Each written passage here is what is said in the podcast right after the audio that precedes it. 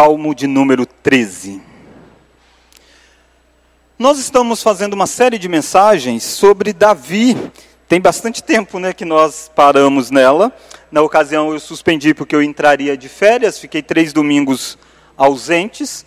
Nesses três domingos, um foi presencial e dois a igreja já estava de forma online. E com o meu retorno, nós ficamos ainda dois domingos apenas com transmissão online. Então, ao todo, aí nós temos cinco domingos que a gente não estuda a vida de Davi.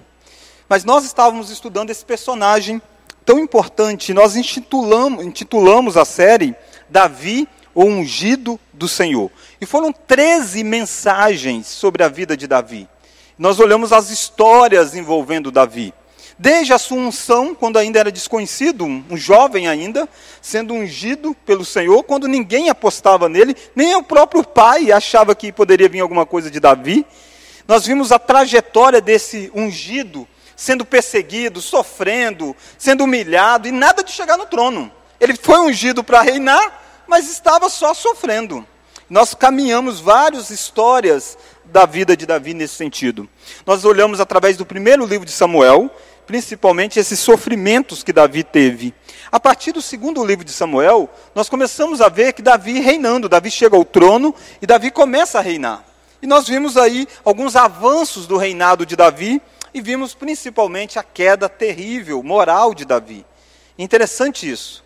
O momento de maior queda espiritual de Davi não foi enquanto ele estava sendo perseguido, embora ele tenha errado também. Mas o momento da maior queda moral de Davi se deu quando ele estava num palácio, não numa guerra, mas desfrutando das benesses de um palácio. Ele tropeça numa queda terrível com uma mulher chamada Betseba. A partir daí nós vimos consequências sobre a vida de Davi. E vimos como que Davi lidou muito mal com o pecado dele no primeiro momento. Ele tentou encobertar isso, até que Deus o confrontou e ele se arrependeu. Mas ele teve que lidar com os resultados deste pecado. E uma coisa trágica de Davi foi a forma como ele lidou com a família.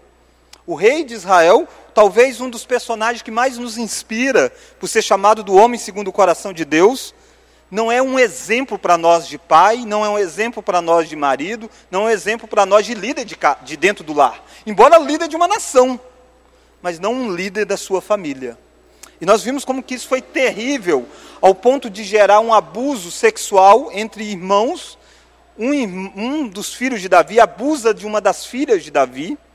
Nós vimos como que isso gerou uma tragédia de um assassinato, um irmão matando o outro. E nós vimos como que um dos filhos de Davi fica bravo com Davi, Davi não lida com as questões, e chega um tempo que esse filho de Davi arma, inclusive, para tirar o trono do pai. E Davi sofre uma rebelião, não de qualquer um, rebelião do próprio filho. Davi sai do trono e o filho dele assume durante um tempo o, seu, o, o trono. Davi é apedrejado, amaldiçoado na sua jornada. Mas Deus age e Deus traz Davi de volta ao trono. No meio disso tudo, Absalão morre, este filho rebelde de Davi. Davi chora amargamente. Então nós passamos por toda essa, essa história que eu fiz uma breve síntese aqui. Nós ainda estamos, então, agora voltando para essa série de Davi ungido do Senhor. Ainda tem alguns capítulos finais da vida deste homem. Mas eu gostaria que nós olhássemos rapidamente, em alguns breves sermões, um aspecto da vida de Davi que permeia tudo isso que nós vimos aqui, que são os salmos. Davi é conhecido como sendo um dos maiores salmistas que nós temos. Davi foi um grande poeta. Davi foi um dos que compôs a maior parte do livro dos Salmos com músicas fantásticas. Os Salmos era inicialmente um inário, algo para ser cantado, não era para ser lido, é uma poesia. Como o Salmo 23, que você conhece tão bem, o Senhor, meu pastor, saiu da pena de Davi. E hoje eu quero olhar com você então um destes salmos. Um salmo de um Davi que vai lidar com algo que eu e você lidamos também, com a dor, com o sofrimento, com a sensação de esquecimento tudo isso da parte de Deus. Sem sombra de dúvida, essa jornada de Davi, Davi teve momento onde ele escreve este salmo de número 13. E eu quero convidá-lo a olhar comigo o salmo 13. Diz assim: Até quando, Senhor? Esquecer-te-ás de mim para sempre? Até quando ocultarás de mim o rosto? Até quando estarei eu relutando dentro em minha alma, com tristeza no coração cada dia. Até quando se erguerá contra mim o meu inimigo? Atenta para mim, responde-me, Senhor Deus meu, ilumina os meus olhos, para que eu não durma o sono da morte, para que não diga o meu inimigo, prevaleci contra ele, e não se regozijem os meus adversários, vindo eu a vacilar. No tocante a mim, confio na tua graça. Regozije-se o meu coração na tua salvação. Cantarei ao Senhor, porquanto me tem feito muito bem. João Calvino, um dos grandes reformadores, ele diz que o livro dos Salmos é como se fosse uma anatomia da alma humana. O que isso significa?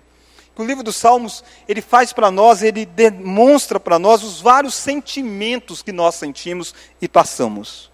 Se as histórias que nós lemos de Davi, as narrativas sobre Davi, nos dá uma bela visão do personagem em ação, o Salmo entra como se entrasse na alma de Davi e revela para nós o que, que aquele homem sentia, o que, que aquele homem passava.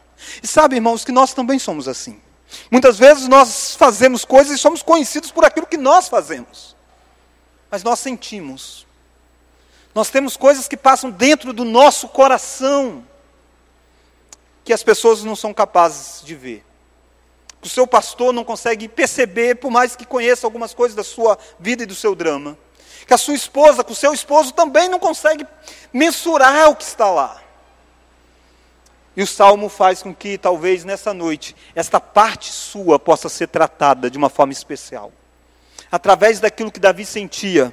Talvez você possa olhar para um espelho e perceber o que está lá dentro também do seu coração. E como que uma anatomia da alma possa levar você a ter o caminho que Davi teve. E Davi começa esse salmo do lamento e termina com louvor. O salmo pequeno, tem salmos grandes na Escritura, esse tem seis versos. E ele caminha de um lamento, de uma pergunta até quando, para uma manifestação de grande louvor, de um sentimento de abandono para um cântico nos lábios. Como pode isso?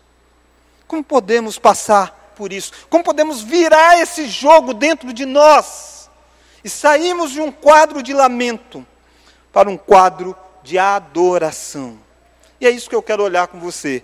Do lamento ao louvor. Do lamento ao louvor.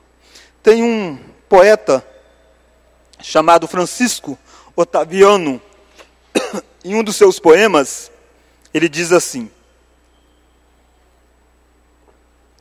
Quem passou pela vida em branca nuvem e em plácido repouso adormeceu, quem não sentiu o frio da desgraça, quem passou pela vida e não sofreu, foi espectro de homem, não foi homem. Só passou pela vida e não viveu. Você que tem um pouquinho mais de idade, com certeza você sabe o que é sofrer.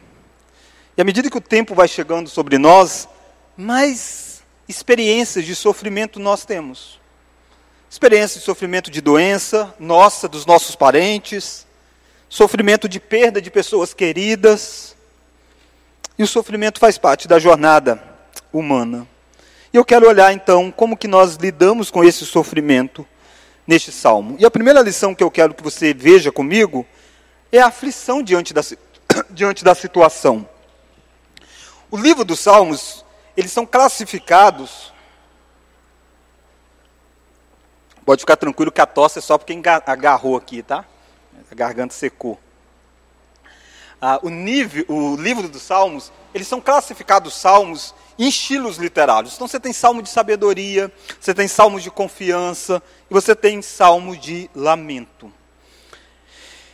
Olha como que esse salmo de lamento, do verso 1 ao versículo de número 2, expõe para nós a aflição que Davi passava. E essa aflição vai ser exposta através de quatro vezes Davi usar a expressão até quando. O que Davi está expressando aqui é uma aflição que tem a ver com tempo. Sofrer uma coisa, sofrer uma semana, um mês, mas sofrer e sofrer numa intensidade de tempo e sem a perspectiva de quando aquilo vai parar, é pior. E essa pergunta, até quando, revela isso. O que é que até quando Davi teria que passar? Olha como que ele começa. Até quando, Senhor? Até quando vai acontecer algumas coisas? Até quando o Senhor vai se esquecer de mim? Essa é está no primeiro verso. Esquecer-te-á de mim para sempre. Esquecer é algo terrível. Você já foi esquecido por alguém? Davi se sente como alguém que foi esquecido por Deus. Pensa na jornada de Davi. Pensa no dia que Davi foi ungido rei. Pensa a expectativa que aquilo criou no coração de Davi, ainda jovem, sabendo que ele seria o próximo que vai reinar em Israel. Mas pensa os próximos acontecimentos da jornada de Davi longe do trono.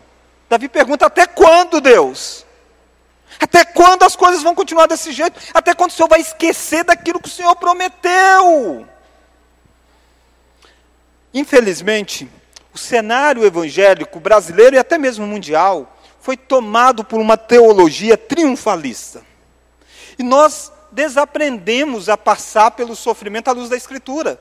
Porque as músicas, a, as mensagens, todas elas dão um tom positivo para a vida, de autoajuda, que faz com que às vezes a gente use a religião como se fosse um analgésico para o sofrimento, e a gente esquece que a gente passa por realidade de sofrimento. E quantos crentes creem nisso quando vão professar sua fé ou ser batizado, de que a partir daí não vão mais passar por lutas?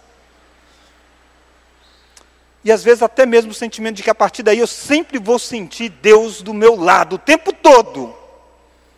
Intencionalmente eu usei a palavra sempre vou sentir. Eu não usei a expressão que Deus não estaria conosco. Mas sentir Deus conosco nem sempre a gente vai sentir. Deus está lá. Como Deus estava com Davi. Mas Davi não sentia isso. O sentimento de Davi aqui nesse salmo, abrindo para nós, é o sentimento de esquecimento. Ele está dizendo: até quando o Senhor vai esquecer de mim para sempre? Não é só esquecer, é esquecer sem tempo das coisas mudarem. É esquecer de agora para sempre. Irmãos, que triste é isso. Que triste é estar numa situação dessa. Mas olhe para você se no meio disso tudo que você passa, se você não tem às vezes esse sentimento de que Deus esqueceu de você, esqueceu da sua família, esqueceu das suas orações, esqueceu da causa que você lançou para Ele.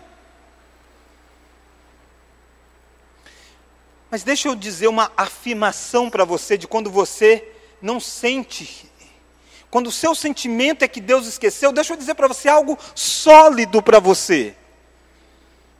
Isaías 49 diz assim para nós: Acaso pode uma mulher esquecer-se do filho que ainda ama, que mama, de sorte que não se compadeça do filho do seu ventre? Mas ainda que esta viesse a esquecer dele, eu, todavia, não me esquecerei de ti. Não baseie a sua vida em sentimentos, porque eles oscilam. Olha para algo, firma os seus pés em algo mais sólido. E não tem nada mais sólido do que a palavra de Deus. E a palavra de Deus diz para você: Eu não esqueço de você. A mãe pode esquecer do filho que mama, mas eu não esqueço do meu filho. Perceba, Davi não está sentindo isso, mas Davi precisava lem ser lembrado disso. Embora Isaías ainda não tivesse nascido, nem tivesse escrito. Mas Davi precisava, como eu e você precisamos, às vezes na jornada da vida, não basear naquilo que nós sentimos, mas basear naquilo que está escrito que Deus faz. Ele disse: Eis que eu estou convosco todos os dias, até a consumação dos séculos. Não disse alguns dias, não disse nos dias bons, não disse nos dias que você foi fiel a Ele, Ele disse todos. Até quando o Senhor vai esquecer de mim? Até quando o Senhor vai ocultar o rosto de mim? Davi diz agora.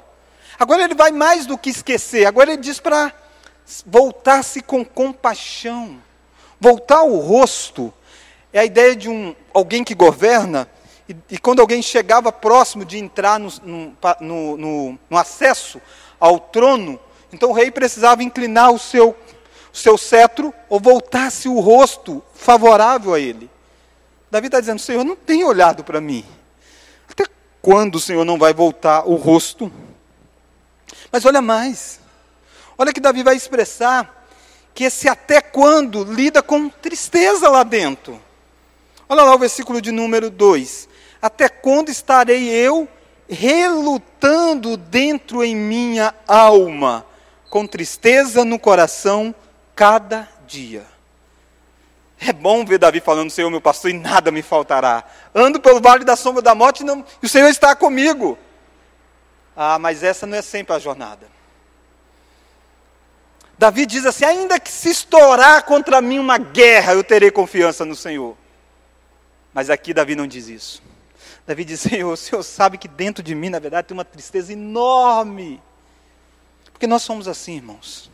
Nós temos momentos em que a nossa confiança é dizendo, ainda que se estourar contra mim uma guerra, eu não temo, não.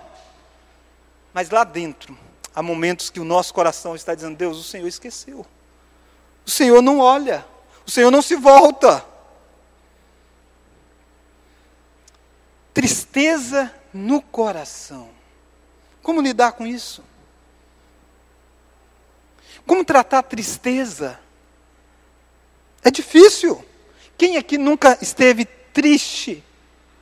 Mas quem nunca aqui esteve triste dia após dia, ou cada dia, é o que Davi descreve? Não é apenas uma tristeza por causa de uma notícia. É uma tristeza que foi ganhando, cresceu lá dentro. Talvez Davi estivesse aqui passando os momentos que ele esteve na caverna de Adulão, por exemplo. Nós não sabemos exatamente a causa dessa tristeza. Será que tinha uma doença envolvendo? provavelmente tinha tudo isso sobre Davi: perseguição, que a gente vai ver agora, sofrimento de ausência de tempo, abandono, e olha lá o, versículo de, o finalzinho do versículo 2: E até quando se erguerá contra mim o meu inimigo? Saul é um dos inimigos de Davi que se ergueu durante muito tempo contra ele. Depois, o próprio filho foi um dos inimigos que se ergueu contra Davi. Olha para você. Você não tem feito essa pergunta? Até quando eu vou estar triste, Deus, por ver que os inimigos se levantam? E são muitos. São os mais variados. São inimigos espirituais, são inimigos profissionais, são inimigos de cercar a nossa vida. Até quando essas coisas vão acontecer? Então a primeira lição é a situação exposta. É a situação do até quando. É como se fosse uma vara de salto. Não tem aquela competição de onde a pessoa vem correndo, o atleta com uma vara e dobra aquela vara e ganha impulso e salta. E aí a vara dobra bastante. Quanto mais ela dobra, mais ele ganha impulso. Davi está perguntando: até quando a vara do Senhor vai dobrar nessas áreas do esquecimento, de levantar inimigos, da tristeza? Até quando? Até quando isso vai lá no final? A segunda lição que a gente trabalha nessa jornada do lamento ao louvor, e a primeira lição é este lamento do até quando. A segunda lição é o clamor por intervenção. Olha o versículo 3. Atenta para mim, responde-me, Senhor Deus meu, ilumina-me os olhos para que eu não durma o sono da morte. O crente é um tanto quanto que paradoxal. Paradoxo é você fazer duas coisas que parecem antagônicas. Esse salmo parece isso. O que, que Davi diz? Que Deus não olha para ele, que Deus não ouve ele, que Deus esqueceu dele. O que, que Davi faz no Salmo 3? Ele pede para Deus agir na vida dele. Como você vai pedir para agir se a pessoa esquece de você? Se você olha só o verso 1 e 2, você parece que Davi está brigado com Deus, parece que Davi virou um ateu. Quando você olha o versículo 3, não, você vê que Davi está colado em Deus. Irmãos, não tem lugar para você buscar uma resposta de Deus que não seja no próprio Deus. Não tem um lugar para você lidar com a demora de Deus que não seja o próprio Deus. Se você sente que Deus esqueceu de você, volta-se para Ele mais. E é isso que é essa, esse caminho que muda o coração. Verso 1 e 2, muitas pessoas passam. Conversa com quem não é cristão. Muitos vão dizer que deixou a igreja porque ele sentiu isso aqui, sentiu o abandono de Deus, o esquecimento de Deus, sentiu que Deus não estava nem aí para o sofrimento dele. Mas o verso 3 em diante é para pessoas como Davi, homens segundo o coração de Deus. Pessoas que, como Pedro, que certa feita disse para o Senhor: Para onde iremos? Só tu tens a palavra da vida eterna. Não tem lugar para ir. Davi diz isso. Davi pede para Deus responder a ele, depois de tantas vezes Davi pedir a Deus. E aqui Davi lida com oração. O caminho para você lidar com tristeza no seu coração é oração, irmãos. Nós precisamos urgentemente entender isso. Nesse tempo tão difícil que a gente vive, nesse tempo de tantas notícias tristes. Uma certa pessoa, um dia desse, me mandou um WhatsApp dizendo: Pastor, é triste, né? A gente vê o quanto de pedido de doença no grupo do WhatsApp da igreja, o quanto que as pessoas em volta dos nossos membros estão sofrendo. E é mesmo. Mas não existe caminho para você tratar com tristeza, com dor que não seja oração. Orar não vai mudar a situação, nem sempre. Às vezes Deus usa, a oração para mudar a situação, porque Deus já havia decretado desde sempre. Mas a oração sempre vai mudar o seu coração. A oração é um meio de graça dado a você. A oração é para você lidar com a sua tristeza, com a sua ansiedade, é isso que nós lemos em Pedro. A oração é para que você lembre de onde vem o socorro. E nós precisamos fazer isso, voltar-se para aquele que é o único capaz de nos ouvir. E pedir isso que Davi pediu. Responde, Deus. Senhor, Deus meu. É interessante o uso de duas expressões aqui. Senhor, se você olhar na sua Bíblia, provavelmente estará toda em maiúscula ou em caixa alta, e depois a expressão Deus. São nomes diferentes que o Antigo Testamento usa para Deus. E a ideia de Senhor é a ideia de aliança. Davi está dizendo: Deus, o Senhor é um Deus que tem uma aliança comigo. É por isso que eu estou diante do Senhor, porque eu não lido com o Senhor baseado em sentimento. Na verdade, eu estou buscando é na aliança que o Senhor firmou comigo. E Deus, no sentido daquele que governa, daquele que, que comanda o Deus com D maiúsculo e as demais partes minúsculas. Entender que o Deus que parece ausente da sua vida é um Deus que fez uma aliança com você, vai fazer diferença na noite escura da alma. Os puritanos tornaram essa expressão muito conhecida, a noite escura da alma. Aquele momento de dor profunda.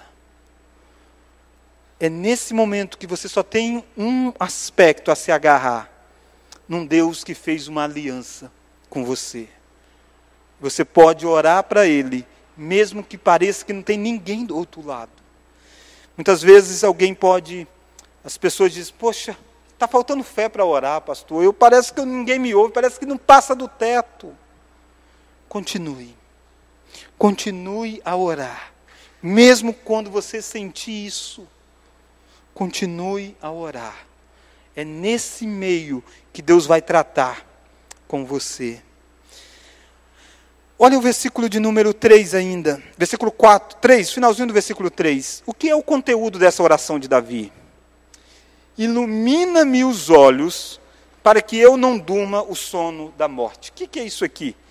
É, Davi está pedindo para Deus jogar uma lanterna sobre ele? Não, não é isso. Essa ideia de iluminar os olhos para que ele não durma o sono da morte é a ideia, Deus me dá força, me dá vida, não deixa eu tombar, não deixa eu morrer. É isso que Davi está pedindo aqui. Porque Davi disse: se isso acontecer comigo, olha lá o versículo 4. Para que não diga o meu inimigo, prevaleci contra ele. E não regozije os meus adversários, vindo eu a vacilar. Irmãos, Davi entende uma coisa aqui. as lutas que ele passava envolviam o nome de Deus na história. E se Davi tombar, tomba a promessa que Deus fez quando ungiu Davi para ser rei. Os inimigos de Davi não são apenas inimigos de Davi, mas são inimigos do Senhor. Davi está dizendo: Deus, faça alguma coisa para que os inimigos não prevaleçam contra mim para que os inimigos não vejam e cresça sobre mim e cresça sobre o teu nome, Deus. Davi faz essa oração no versículo 3 e 4.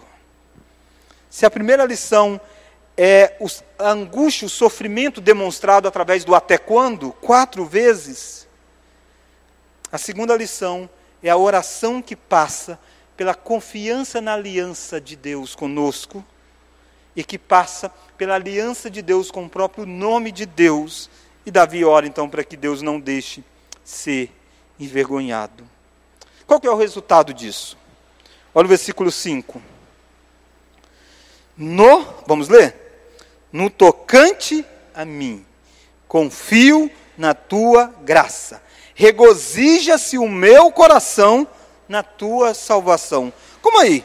Ele disse no versículo 2 que tinha tristeza no coração. Agora tem regozijo no mesmo lugar que antes tinha tristeza. E a minha pergunta é: do versículo 4 para o versículo 5, os inimigos de Davi foram derrotados? Davi chegou no trono? Não, não aconteceu nada disso. É, é a mesma música, é o mesmo poema, é a mesma oração.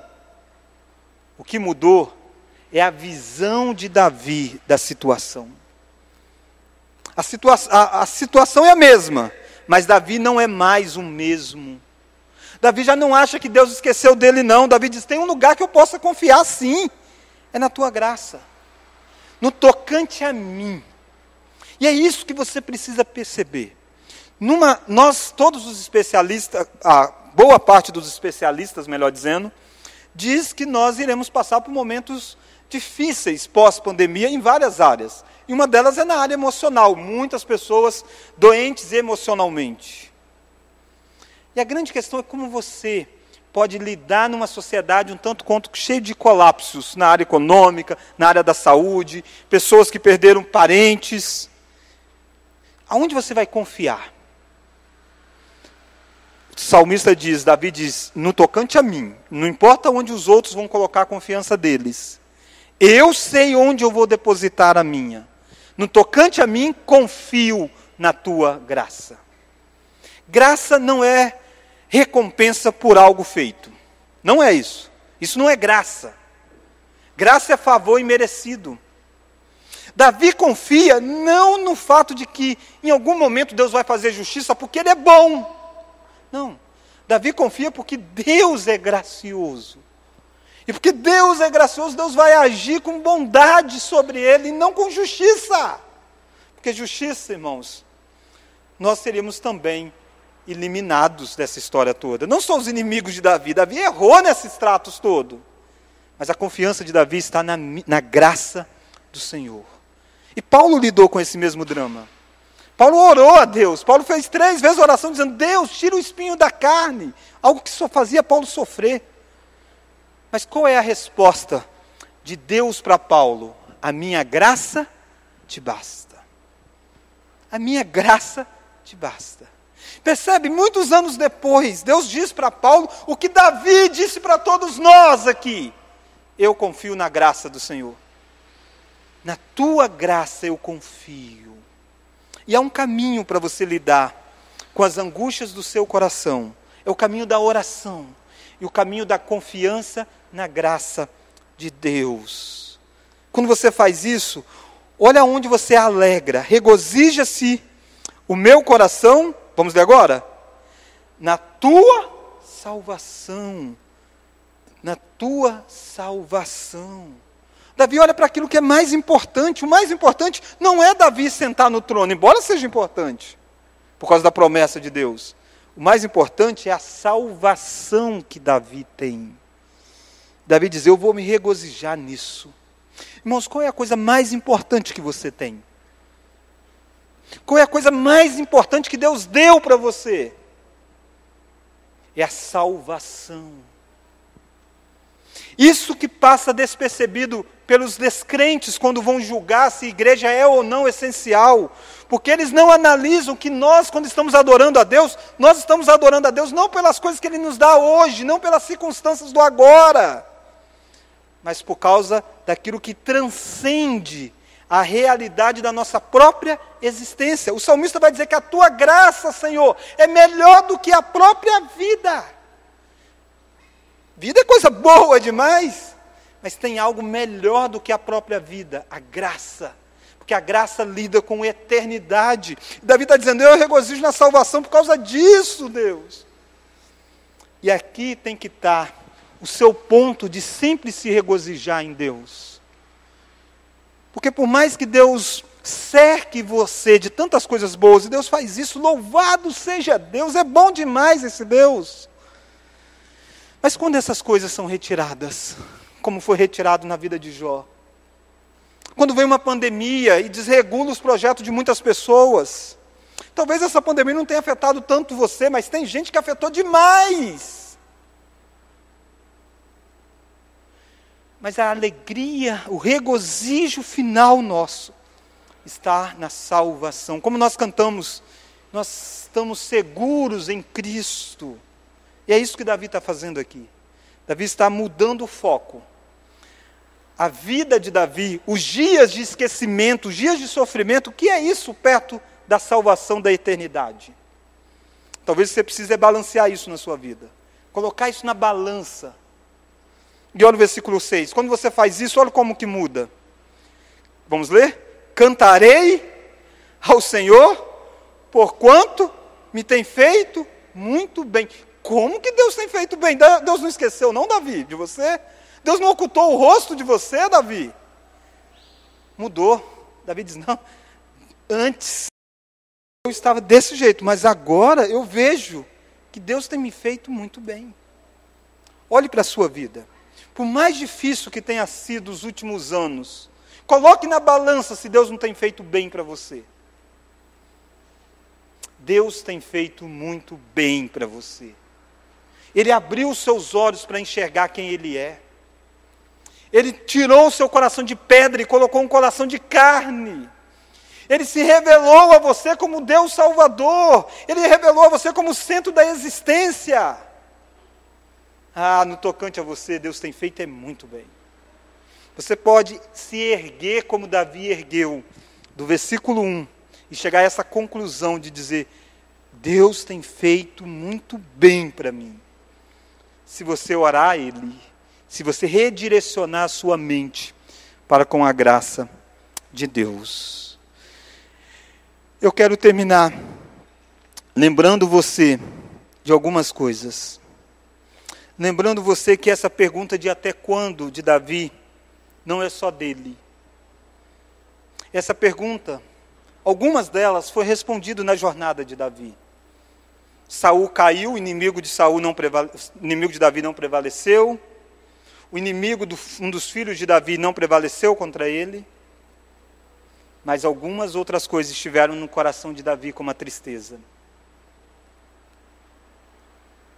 Então você diz: "Poxa, pastor, se esse até quando não foi resolvido, até quando vai ficar sem ser resolvido?" Até Cristo voltar. Saiba que essa pergunta, esse sentimento que você tem todos os dias, que você está na sociedade, está na vida, e você diz: Poxa vida, esse negócio não satisfaz. É bom, mas falta alguma coisa. Por que, que as coisas não, tão, não encaixam tudo? Porque quando parece que está encaixando, é igual quebra-cabeça com criança, está encaixando lá, de repente errou uma, desencaixa tudo. Por que, que é assim, Deus? Até quando? A resposta é até Cristo voltar. É só quando Cristo voltar que os seus olhos serão enxutos de todas as lágrimas. Até lá, em alguns momentos, Deus vai consolar, vai passar, mas outras notícias ruins vão acontecer. Essa pandemia, até quando vai terminar, eu não sei, mas uma hora termina. Mas outras coisas vêm. Só haverá a resolução do sofrimento humano quando Cristo voltar. E você precisava ser lembrado disso. até esse dia, como que você vai viver? Lamentando ou louvando a Deus? Até o dia da volta de Cristo, Deus vai ter feito bem ou mal para você? Como vai ser a sua, a sua relação com Deus? É melhor ser esta relação de cantar ao Senhor, por quanto me tem feito muito bem. Vamos colocar de pé, vamos cantar um hino que diz: Sou feliz com o Senhor. E você que é membro de igreja, você sabe bem dessa história, não vou nem repeti-la. Esse é um hino de alguém que faz um pouco disso que Davi fez aqui. Ele está dizendo que é feliz com o Senhor. Se dou mais forte a sofrer, ou seja o que for, tu me fazes saber que feliz com Jesus sempre sou.